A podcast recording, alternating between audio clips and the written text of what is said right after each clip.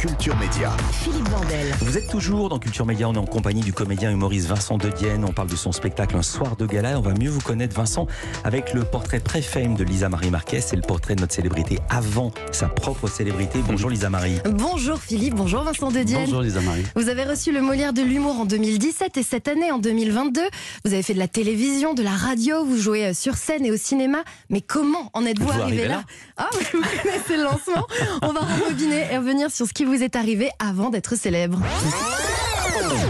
Vincent Dedienne, vous êtes né à Mâcon et c'est tout près à Cruzy que vous avez grandi, un village bourguignon au milieu des villes, un clocher, une salle des fêtes et 200 habitants, enfin 258 au dernier recensement pour être précise.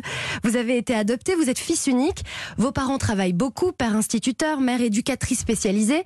Elle s'occupe donc d'autres enfants et un jour, vous avez décidé de vous couper les cheveux très courts et de vous faufiler dans la file du bus parmi ces enfants sans que votre maman ne vous reconnaisse. Non. Ah oui, oui, c'est vrai, ça m'énervait de que, que- parce que quand t'es fils unique, t'as- tu prends vite l'habitude d'être le préféré. Forcément, t'as aucune compétition. Oui. Donc là, comme il y avait trop de, elle avait trop de- de- d'élèves. ça m'a énervé, donc je me suis rasé les cheveux, même très court. Vraiment, je suis allé, je me suis rasé les cheveux et je me suis faufilé dans le bus pour être comme euh, un, un- un élève parmi d'autres pour voir si elle me reconnaissait quand même. Et alors Et ben alors, elle m'a fait monter dans le bus euh, non sans me reconnaître. Et, euh, Et alors, après, j'ai fait un immense scandale. humiliation Immense humiliation, premier scandale de ma vie. Vous avez quel âge C'est je incroyable. sais pas, cette je pense histoire. que j'avais, j'étais en primaire, hein, donc Ouais. j'étais, je sais pas quelle journée en primaire. Enfin, déjà l'âge de se servir d'une tondeuse. Euh, non, mais j'étais allé chez le coiffeur. Mais j'avais dit euh, court, plus court, plus court, plus court, plus court. Vous êtes allé chez Je le ne voulais pas coiffeur qu'on me tout seul. reconnaisse. Ah Ouais. Non mais tous les jours on sort des doses ici. Lisa Marie. Vincent Dedienne, vous passez une enfance sous perfusion de variétés françaises dans la Renault euh, 21, puis la Laguna familiale. Vous écoutez également la radio à la maison, Europe numéro 1 pour ne pas la citer. Oui. Et euh, ce qui vous berce aussi, ce sont les dessins animés comme Tom Sawyer. Sawyer, c'est l'américaine. Ah, de la liberté. Ti, da, da, ti. Mississippi. Ah ouais, ça j'adorais, je comprenais pas le mot Mississippi. Mississippi. Oui, ça, je- j'avais l'impression que c'était un mot très compliqué. Vincent Dedienne, vous aimez également vous plonger euh, dans les livres, dans les bandes dessinées.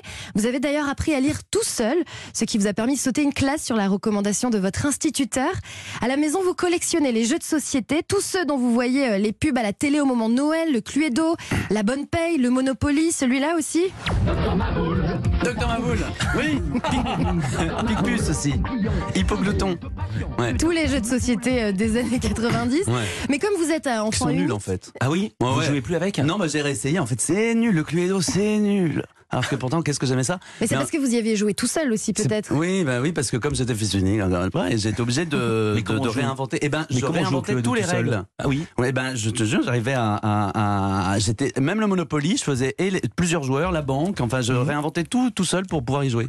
Vous réclamez donc des jeux de société euh, pour Noël. Et ce qui est un peu plus surprenant pour quelqu'un euh, né à la fin des années 80, c'est que vous demandez également le best-of de Jodassin. Et si tu n'existes pas, dis-moi pourquoi j'existerais. Ah ouais. Vous êtes J'adore plus Jodassin. Jodassin que les G-Squad. Ah oui, oui. C'était ça qui était à la mode. C'est Bah vrai que ouais. quand c'était les escouades, Alliage, tout ça, le Worlds Apart. Alors moi, je j'y connaissais rien. Par contre, j'étais calé en Jodassin, Et vous en le cachiez ou Reggiani. pas C'était la honte ou vous assumiez Bah en fait euh, j'avais je- je me- je- j'en concevais une petite un petit orgueil hein, parce que je me, je me sentais un peu différent mais c'est vrai qu'en fait euh, on se f- moquait bien de moi donc au bout d'un moment j'ai planqué mes, mes passions et mes cassettes de Jodassin. Vincent Dedienne, c'est devant la télévision de votre tante Claudette qu'un dimanche après-midi, vous découvrez qu'on peut monter seul sur scène pour faire rire. C'est grâce à une cassette de Muriel Robin que vous vivez euh, cette révélation qui va bouleverser votre existence.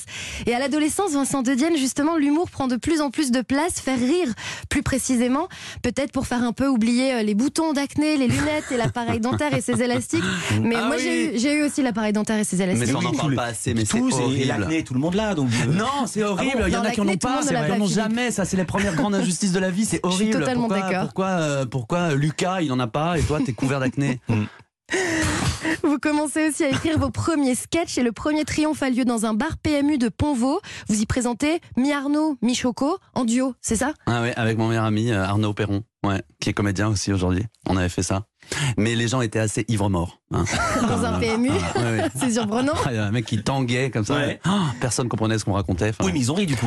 bah, ils ont ri, mais Souvent, ça pousse à rire. oui, mais on sait pas, on en a, on s'est- on on n'était pas très fiers quand même. On s'était pas dit que c'était, on se dit que c'était plus par rapport euh, au Pernod que. Mm. qu'à nos blagues.